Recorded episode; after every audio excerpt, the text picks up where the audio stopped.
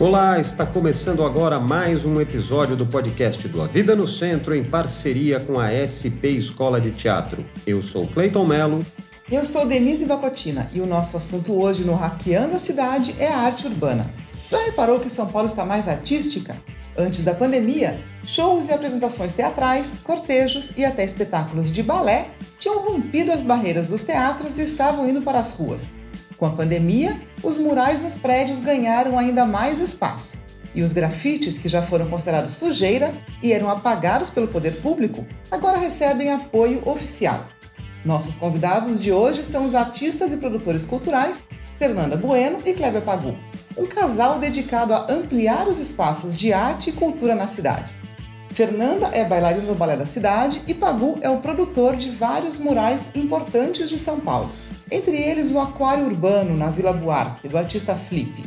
Juntos, eles lideram o coletivo Nós Artivistas, que faz ativismo por meio da arte, e produziram, entre outros projetos, a Mostra Brasileiros, com várias obras em prédios no Minhocão.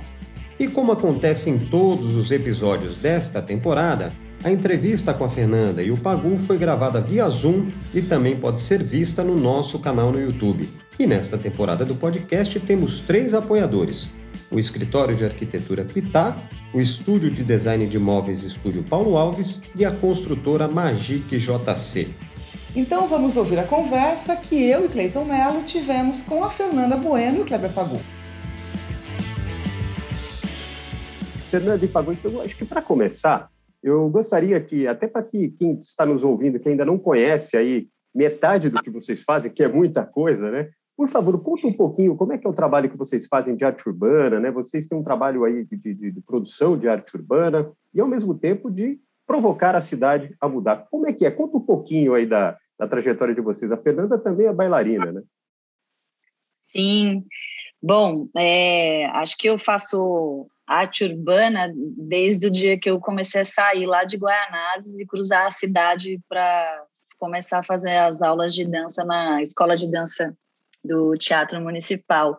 E, e digo isso porque o percurso que eu fazia dentro do trem, eu ficava vendo a cidade se modificar ao passo que mudavam as estações e ficava e, eu ficava criando assim, sabe? Ah, esse, esse, bairro é assim, aquele bairro é assado, isso podia ter aqui, por que, que isso aqui não, que tem aqui não tem lá? Ficava quase como um quebra-cabeça assim, sabe? Aliás, quebra-cabeça é uma coisa que eu adoro, ficar juntando as peças, separar as peças, ficar fazendo esse, esse grande mosaico. E aí, minha, minha primeira formação é como bailarina na escola de dança, trabalho como bailarina em companhias públicas há, alguns anos. A minha formação como, como artista é totalmente pública também, a escola de dança, centros culturais, fui devorando o que a cidade tinha para me oferecer. E no meu percurso fui desenvolvendo outras atividades como coreógrafa, estou me formando em jornalismo agora daqui a dois meses, enfim, outras atividades, encontro o Pagu no meio dessa cidade, a gente se deu de cara, assim, foi, foi, foi lindo, e juntos a gente começou a desenvolver outros projetos, né, então a maior parte dos meus projetos estavam do lado de dentro com as companhias, ou com outros grupos e projetos meus também que iam para a rua, e nesse encontro com o Pagu, mais efetivamente na rua, com, com produção de, de painéis, com produção de artistas, desenvolvendo projetos nossos, como Mostra Brasileiros, é, enfim, nós ativistas também, são, são alguns desses encontros que a gente é, bolou instintivamente, claro que né, com, com grandes parcerias no meio desse caminho também, mas digo instintivamente no sentido de a gente captando as nossas necessidades e as necessidades dos lugares pelos quais a gente vai passando. Então, passo a bola aí para o Pagu. E aí, lembrando, né, porque esse encontro também foi um encontro na arte e pessoal, né, já que a Fernanda e o Pagu são casados. Conta aí, Pagu. A Isso. sua trajetória e o encontro aí, e os frutos aí que, que esse encontro está é, dando, né?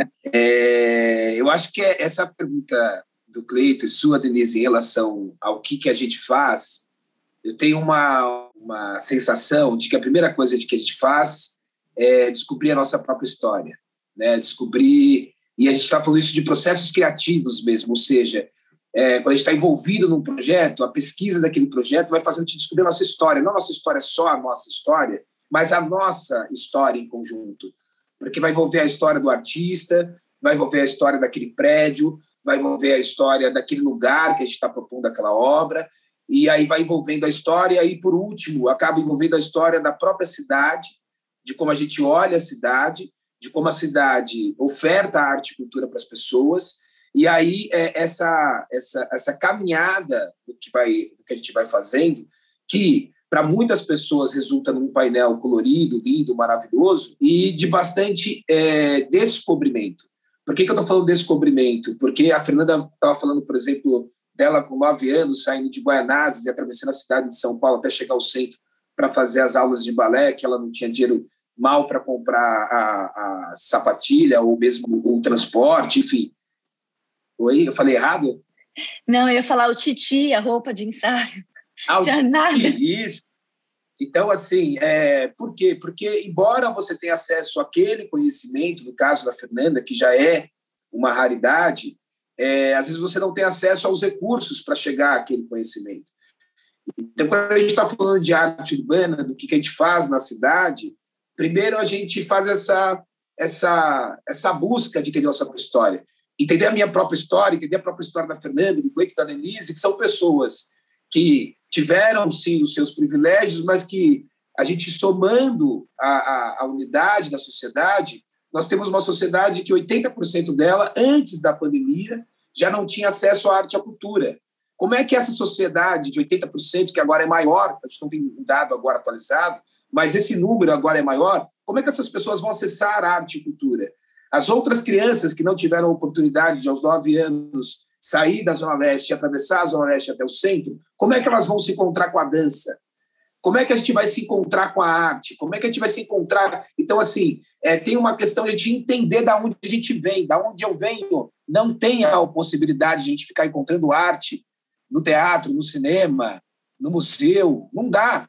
Então a gente tem que pensar esses lugares para a minha realidade. Então eu tenho que, de fato, estar consciente da minha história, para eu saber que eu tendo a oportunidade de produzir arte, qual é a diferença entre um homem negro saído de Osasco, da periferia, produzir arte, e de uma outra pessoa com outras características produzir arte. É que eu tenho que produzir arte reconhecendo a minha história, meu povo, a, a, a sociedade, né, para além das questões é, raciais que estão estruturais no caso do Brasil. É, então, tentando responder né, um pouco do que é isso que a gente faz. Então, a gente provoca. Provoca, por que, é provocar? A gente auto se provoca. Porque, como produtor, como artista, eu e a Fernanda, nós não temos condições de fazer basicamente nada, a não ser provocar. E a provocação, ela é um, ela é, é provocação, mas poderia ser uma profecia, embora eu prefira a ideia de provocação, porque a provocação ela é uma ideia de falar assim, isso não está bom. A gente parte do princípio do que não está bom. A gente parte do princípio do que poderia ser diferente na cidade. A gente parte do princípio da nossa própria vivência, como a gente acabou de falar agora, por exemplo. Uma das coisas que vocês fazem é, na prática é uh, são uh, artes, uh, grafites, né, nas, na cidade, nos, nas, nos prédios.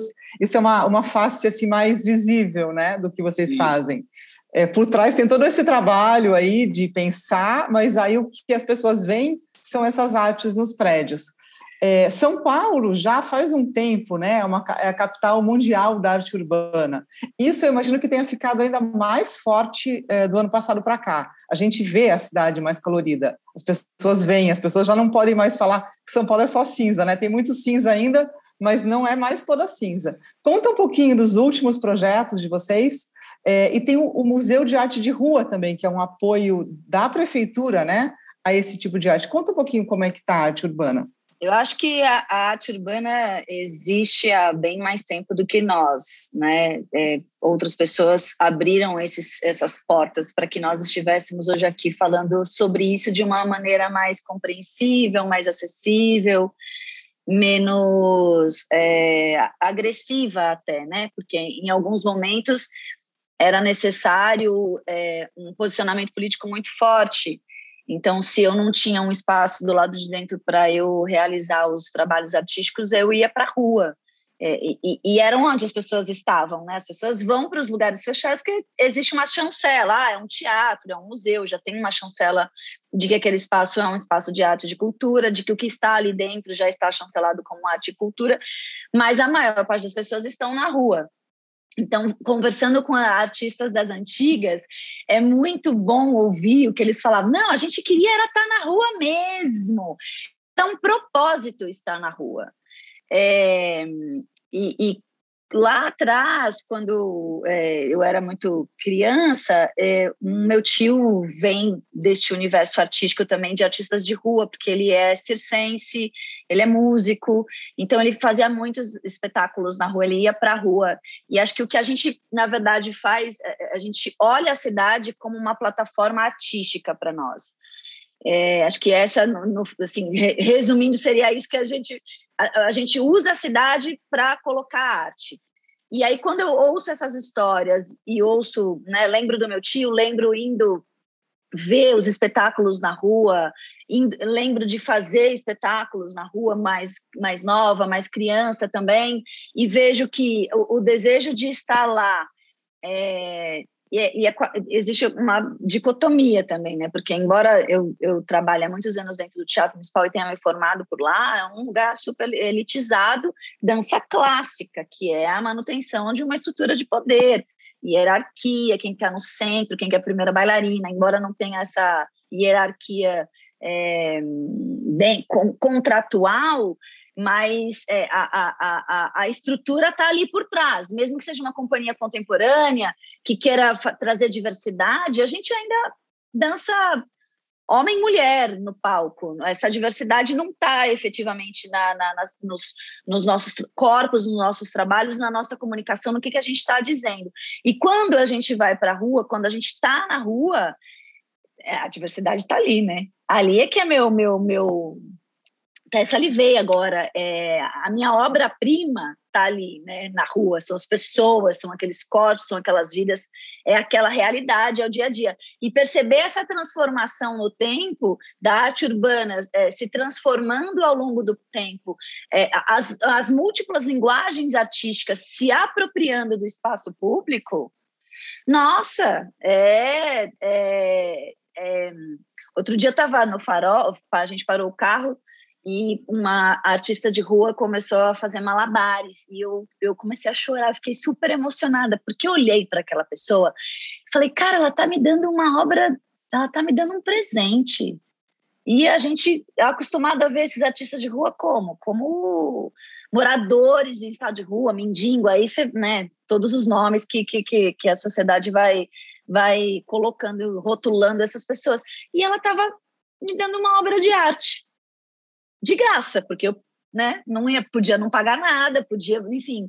Mas esse encontro, que é, que é muito disso que o Pagu também estava falando, esse encontro é, é só para quem é inquieto, só para quem está afim de, de, de tirar a, a, a, própria casca, porque se você não tem essa inquietude, se você, se você acha que está bom e acomoda, a gente passou uma... a pandemia inteira. Eu não sei, acho que eu me perdi aqui no que eu estava falando na sua pergunta, Denise. Não, mas, mas o quebra-cabeça foi, foi se, se, montando aqui na minha não, frente. Não, foi ótimo. Agora vamos voltar então para as empenas.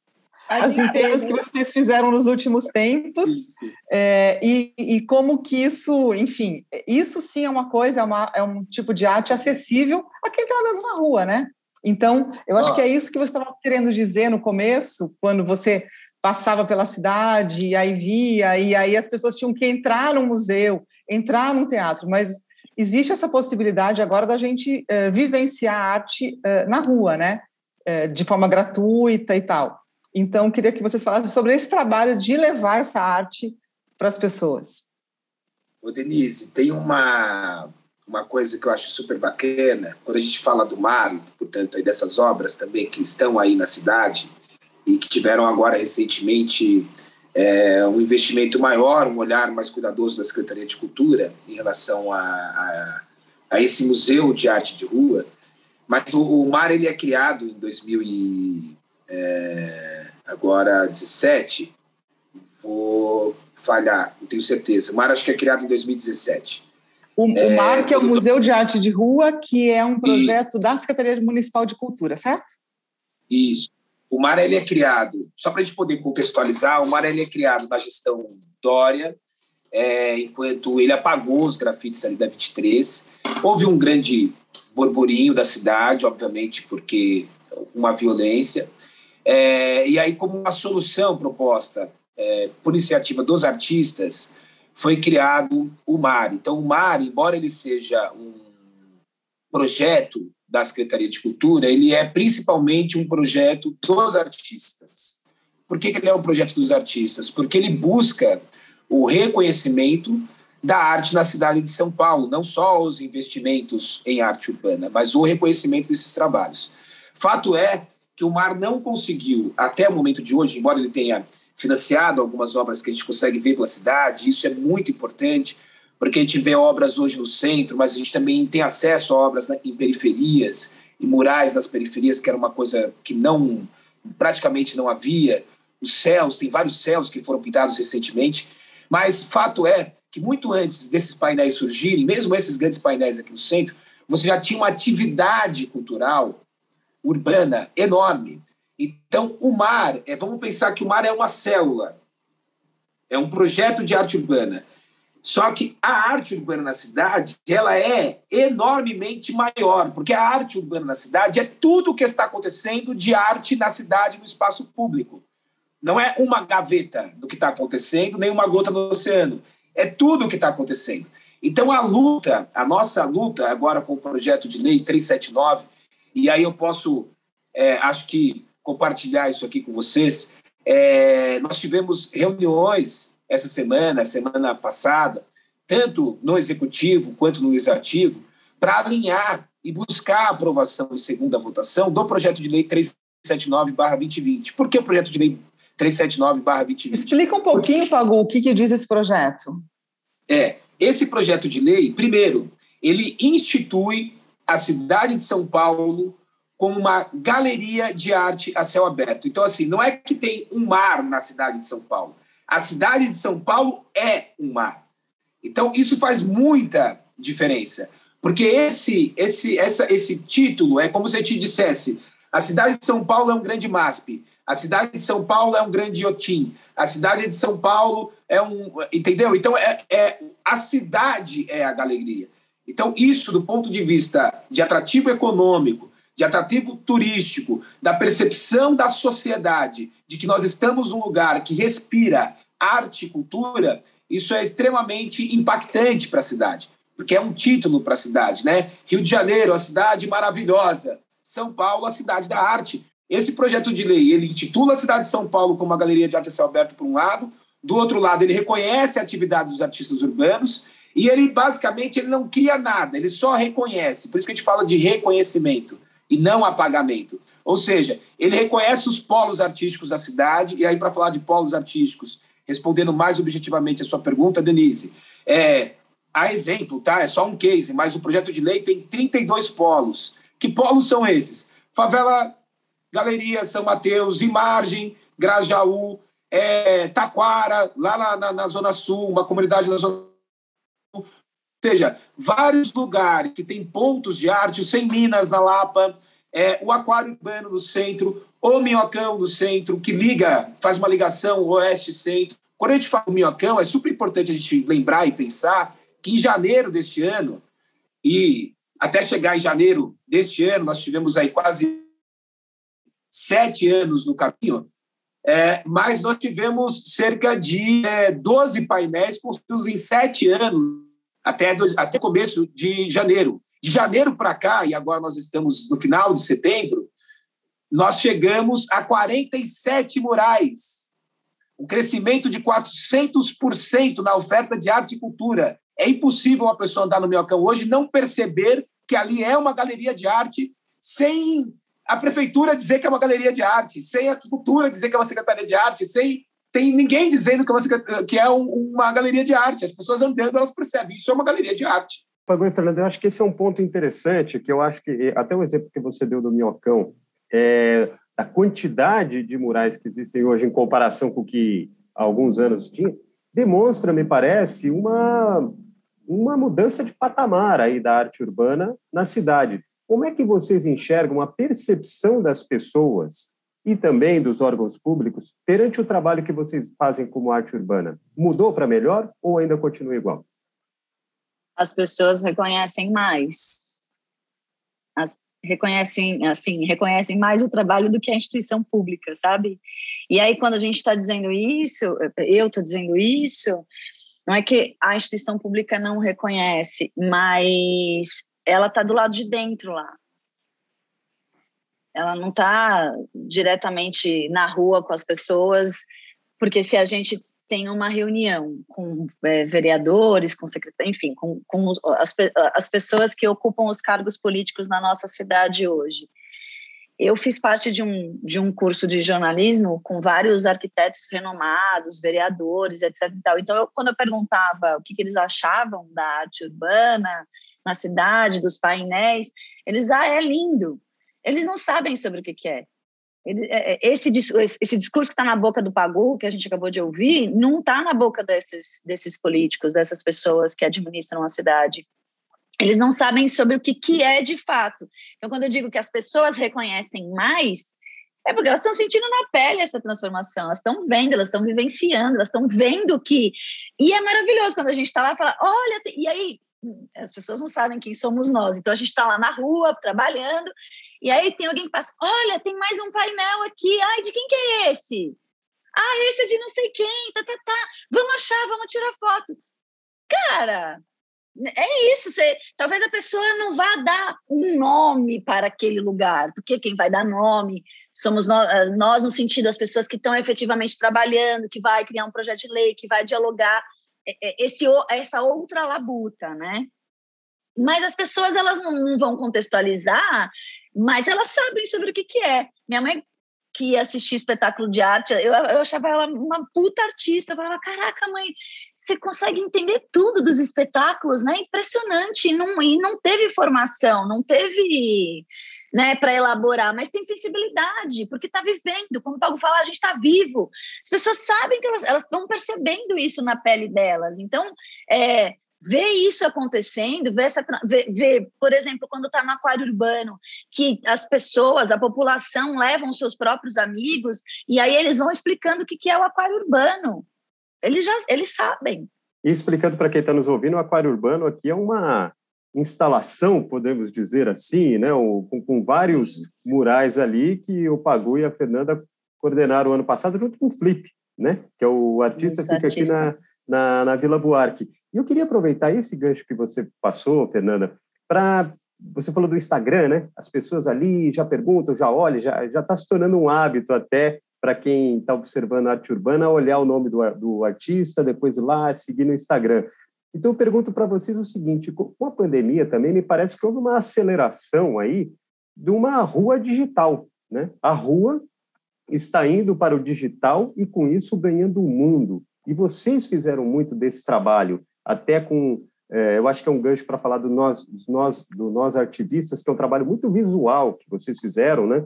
Com frases nas ruas de São Paulo é, contra o racismo, pela igualdade e tudo mais. Eu queria que vocês comentassem: a rua agora é digital e qual a importância disso para passar uma mensagem como vocês sempre fizeram na rua física? Ó, oh, eu vou, eu vou tentar iniciar essa resposta, mas acho que a Fernanda é, vai responder melhor do que eu isso. Mas, primeiro, a rua ela é analógica. Ou seja, na rua você sente o cheiro, na rua você sente o gosto, na rua você sua. A rua é analógica. Na rua o pau quebra. É, a realidade está viva, sabe? Eu me lembro de uma de uma vez que eu peguei minha sobrinha, Isadora, ela devia ter uns cinco anos mais ou menos, é, e ela veio passar um dia de trabalho com o tio. E aí, quando a gente desceu do carro, no centro de São Paulo, ela perguntou se era uma fazenda. E aí eu não entendi por que ela perguntou se era uma fazenda, mas ela tinha acabado de fazer algumas viagens fazenda, interior de São Paulo e tal. É, e ela falou, não, porque o cheiro de cocô tá muito... cocô de cavalo. Ela falou, Falei, não, não é cocô de cavalo, você vai descobrir o que é esse cheiro, é a cidade, saca? É, ou seja, é, a cidade ela é primordialmente analógica. É claro que, é, e outra coisa, é difícil ela ser digital, porque ela nem é segura para ser digital, né? E eu estou entendendo a sua pergunta, e óbvio que eu vou tentar chegar nesse lugar que você está falando, mas hoje a rua não é um lugar seguro ainda. Você tira o celular para fazer foto e você perde o celular. Essa é a cidade que nós estamos vivendo, essa é, é a realidade econômica e social da nossa cidade. Então, assim, não, a rua não é, não é digital. Agora, ao mesmo tempo, é, o processo de produção dos painéis que vem acontecendo desde 2017, principalmente assim no, no maior volume, é, levou a gente a entender, por exemplo, que o arroba era mais importante do que assinar o nome, né? Só o nome, porque o arroba tagueia, né? Uma forma e aí isso também surgiu por causa de problemas. A gente não pode colocar lá na empena é, um QR code que no projeto de lei é previsto para existir, porque a pessoa está andando pelo Minhocão, ela é uma galeria de arte a céu aberto, e por isso que a gente fala que não dá para ser, não dá para olhar e ver o mar sem olhar e ver a cidade, porque o mar, para você ter uma ideia, das 47 obras que estão no Minhocão, nove foram patrocinadas pelo mar, mas nenhuma das nove chegaram lá por causa do mar, ou seja, fomos nós, os produtores, junto com os artistas que foram convidados, que pensamos, vamos levar para aquele lugar, para que aquele lugar é, é, fique consolidado como uma galeria de arte urbana. Claro que, da mesma forma que nós pensamos, vamos levar é, esses artistas para esse lugar, nós também pensamos, vamos levar aqueles artistas para Taquara, uma comunidade da Zona Sul, vamos levar outras situações para outros lugares. Mas fato é que cada uma dessas pequenas células que estão ao céu aberto, portanto, vamos sempre pensar é, um museu, um pequeno museu é, exposto, né, sem paredes e sem era uma casa muito engraçada, não tinha teto, não tinha nada. A arte urbana é assim, sabe? Ela não tem teto, ela não tem nada, ela existe aonde ela está, onde ela estiver, com o que ela estiver. É importante a gente lembrar que hoje nós estamos pendurados nas paredes com tintas de qualidade, criando uma galeria de arte a céu aberto, mas fato é que os artistas urbanos da cidade de São Paulo fazem arte com o que tiver na mão, com uma garrafa, com uma corda, com qualquer coisa que tiver na mão, giz. Nos anos 80 começou a arte urbana forte em São Paulo, a galera usando carvão, giz de, de escola. Quer dizer, mudam-se os materiais, muda-se a escala, mas continua sendo a mesma coisa. Praticamente é uma oferta voluntária de uma pessoa que está doando aquele jeito de música, de arte. Desculpa, gente, não sei se já Não, Pagu, eu, eu queria perguntar exatamente sobre isso aí. Você falou essas duas coisas que você falou, que dos 47 painéis no Minhocão, nove só são patrocinados pelo mar, e aí que o artista faz com o que tiver à mão. Então eu te pergunto o seguinte: quem que patrocina, né? Quem que banca esses outros? esses, esses outros uh, 38 aí. Quer dizer, tem que ter, vocês, vocês são artistas, mas também são produtores de, de arte, né? Sim. Então, vocês que Sim. cuidam da viabilização dos trabalhos. Quem que paga Eu... por isso e como que a gente consegue estimular esse ecossistema para que a gente tenha mais arte a céu aberto, com acesso gratuito para as pessoas?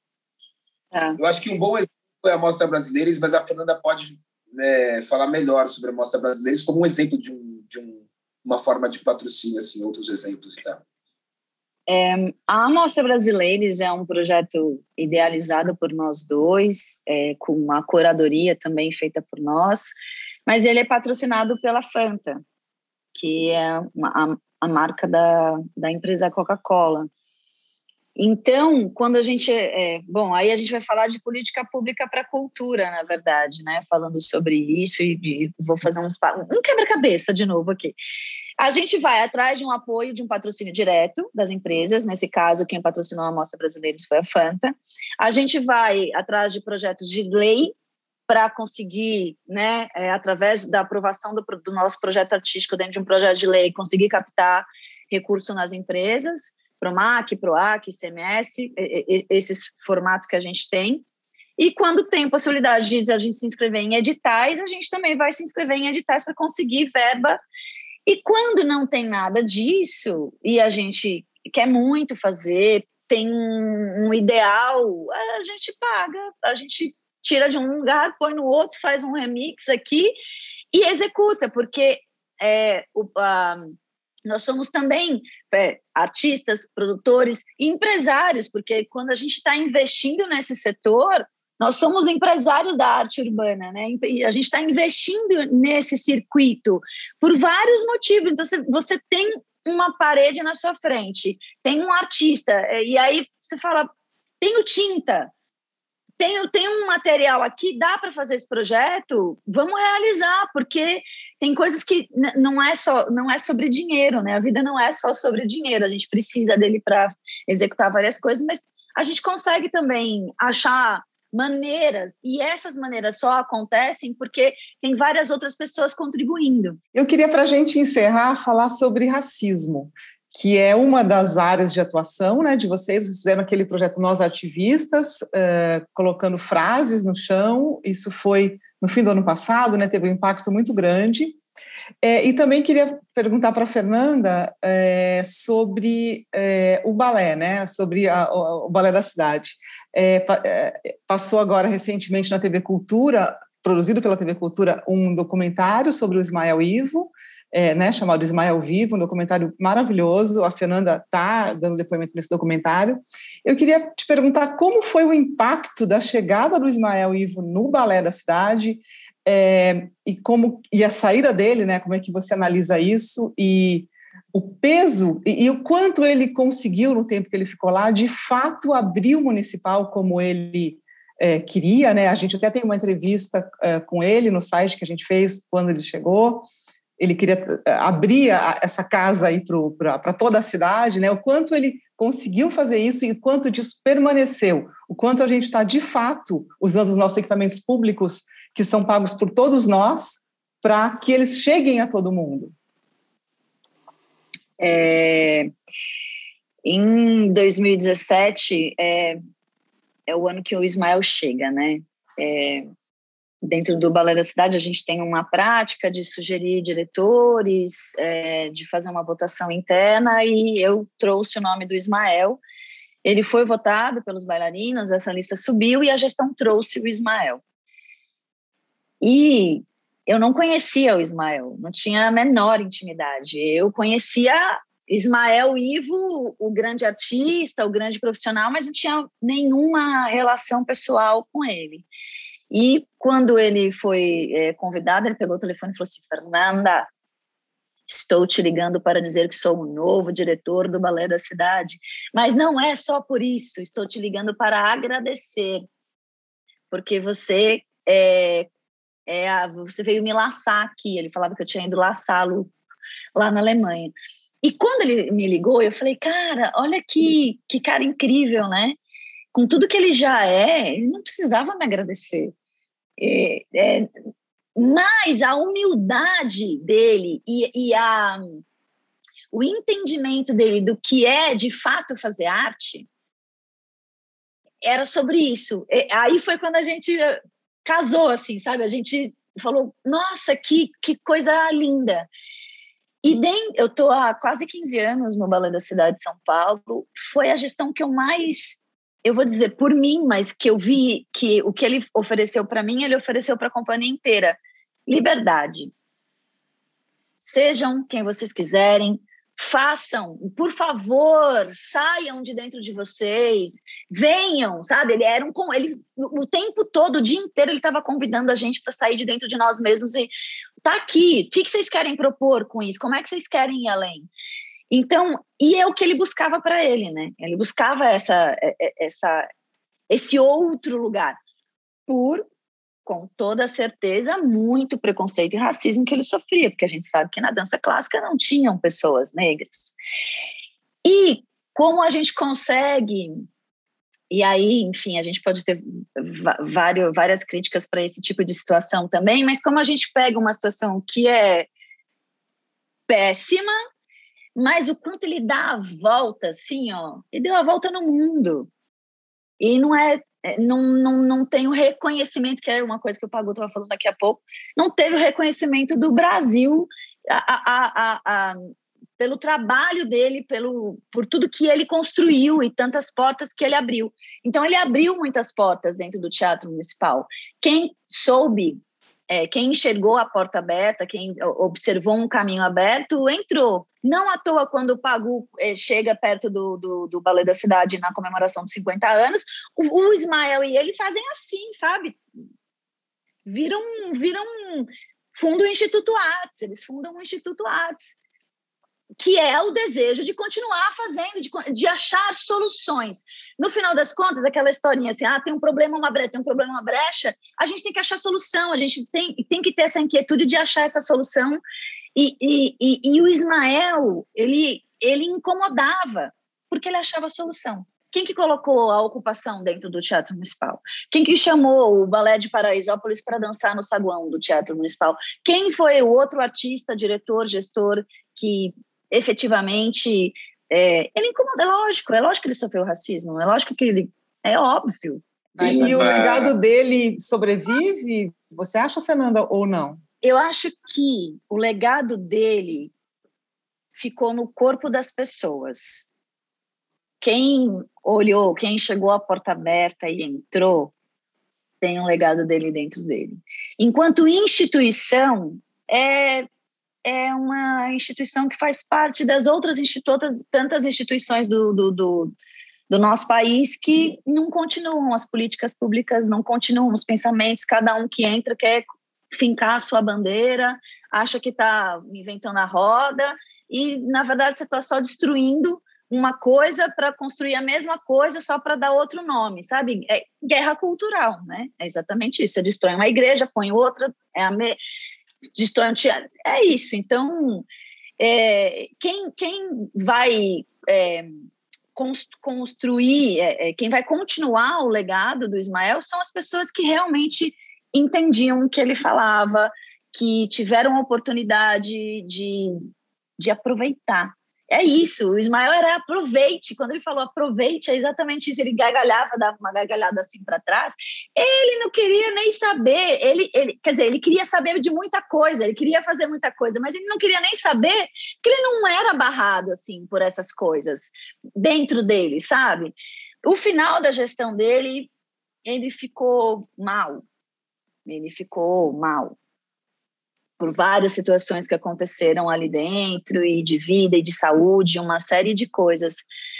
E, e, e às vezes a gente não dá conta, né, emocionalmente, psicologicamente, o corpo, a Covid, a pandemia, um homem super livre também, né, como todos nós também ficamos enclausurados, mas enfim, aí são vários outros assuntos que permeiam mas quem tiver a oportunidade de descobrir o Ismael através das pessoas que conheceram o Ismael, através de um documentário como esse que passou na TV Cultura e outros que tem por aí, é, é se criar. O Pagu falou isso lá no comecinho, né? De, de é, qual é a nossa história. Então você vai, a gente está sempre criando a nossa história. E ele, ele se criou, ele se reinventou, ele ele, não é que ele se reinventou, ele inventou, e ele fala isso. Ele fala, eu inventei um Ismael. E por falar em história, né, como a história do, do Ismael, que se reinventou, Pagu, você também conviveu, teve essa, essa história bonita aí, é, em pouco tempo, mas bonita com ele, e também tem a questão do racismo. Então, para a gente encerrar aqui o programa, o papo está ótimo, queremos ouvir você aí sobre esse trabalho que vocês fizeram super importante aqui do Nós Ativistas, escrevendo Vidas Negras Importam na Avenida Paulista, em vários outros lugares da cidade. Como é que a arte urbana, como é que o trabalho de vocês pode ajudar para mudar essa realidade? Ó, eu vou tentar responder essa pergunta, Cleiton, para encerrar, mas também fazendo uma homenagem ao Ismael. É, porque essas frases, por exemplo, é, é o exemplo do, do que o racismo estrutural de fato faz no Brasil, né? É, o Ismael Ivo, é, antes de entrar e ser diretor do Balé da Cidade, no Teatro Municipal, é, muitas vezes dançou na escadaria do Teatro Municipal. É, eu, Pagu, passei muitas vezes em frente ao Teatro Municipal sem sequer saber que ali era o Teatro Municipal. E quando a Denise pergunta se ficou algum legado do Ismael, Denise, eu posso te dizer que eu, Pagu, entrei a primeira vez no Teatro Municipal de São Paulo na gestão e por convite do Ismael Ivo. Então, eu sou um legado.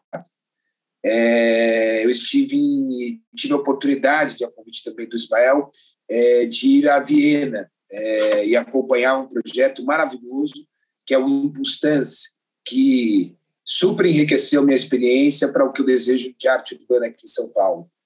O nós artivistas, eu sempre digo quando as pessoas perguntam o que é, como é, como funciona, o nós artivistas ele é um grito. Naquele momento, o grito contra o racismo. Mas certamente vocês ouvirão esse grito de novo, porque é um grito contra as violências, contra os apagamentos, e são diversos. O racismo é um. A gente é, quase conseguiu realizar outras intervenções no dia 6 é, de setembro, algumas horas antes do dia 7 de setembro, na Paulista. Gente iniciou uma intervenção que foi interrompida. É, quando houve uma questão de assédio é, lá na LESP, nós ensaiamos uma intervenção sobre a questão do, do, do, machismo, do feminicídio, enfim, de todas essas questões que permeiam. Então, o Nós Ativistas ele é um grito. O racismo ele está presente, ele está presente cotidianamente, como o machismo está presente cotidianamente, como nós temos várias outras estruturas que estão postas diante de nós. E essas estruturas, elas são justamente isso, elas são essas empenas, né?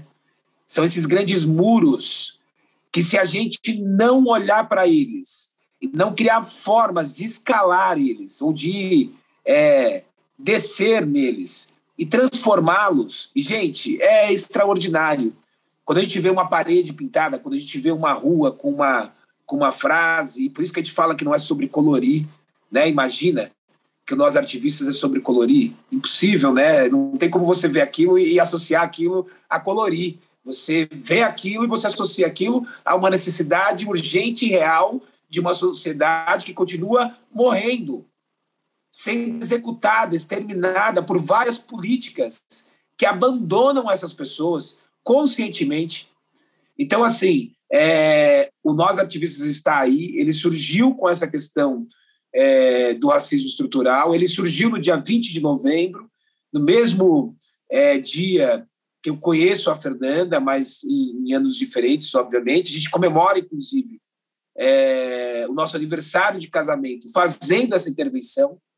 É, então, é uma, uma intervenção que a gente busca, com essa e com as demais, fazer uma espécie de um retrato do Brasil real, do Brasil que a gente está vivendo, do Brasil que a gente está.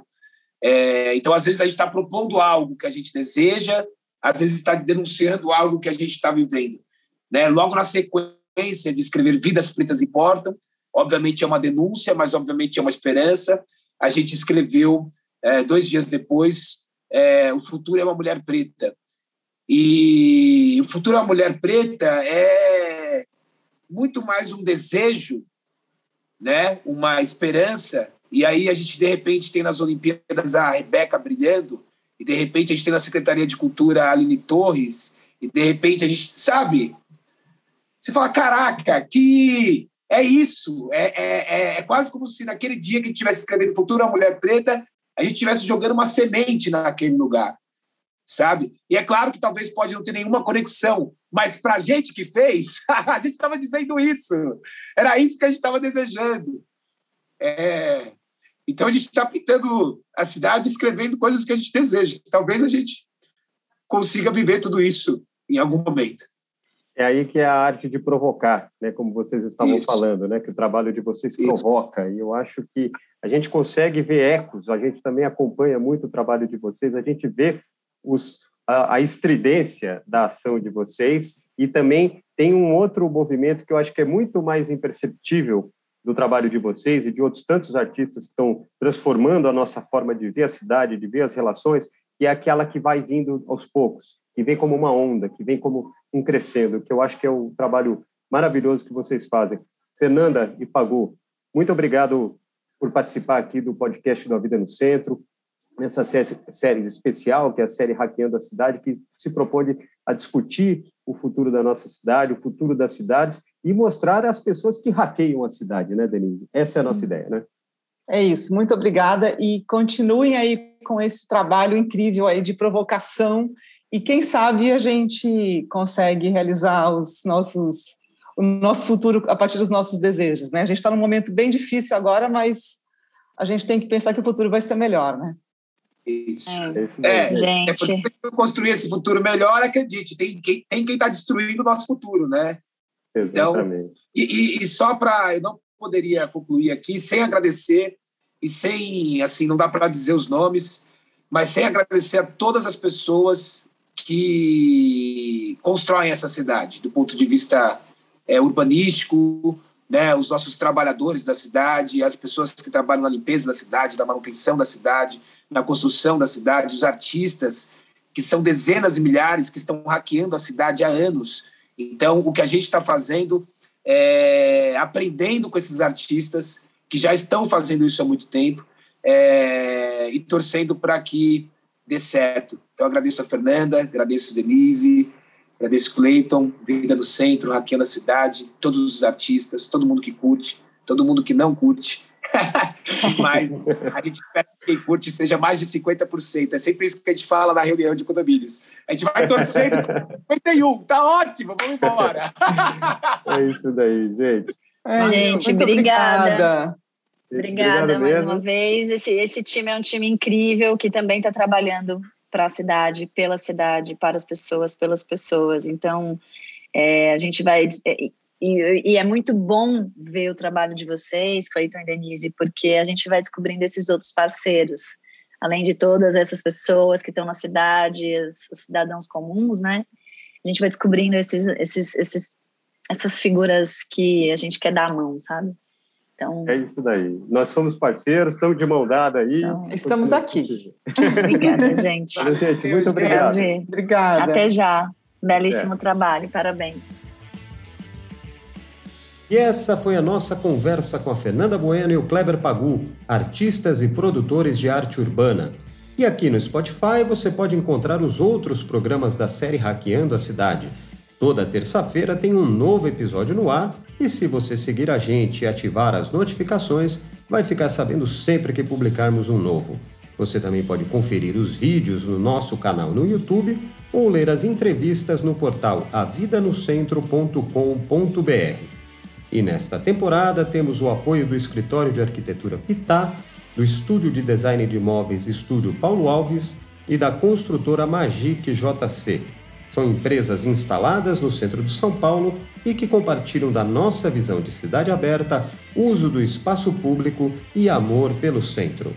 E temos ainda a parceria da SP Escola de Teatro, responsável pela edição e finalização do podcast. A produção e apresentação deste episódio é minha, Denise Bacotina, e do Cleiton Mello. E a edição e finalização do Fernando Sampaio. Obrigada e até semana que vem.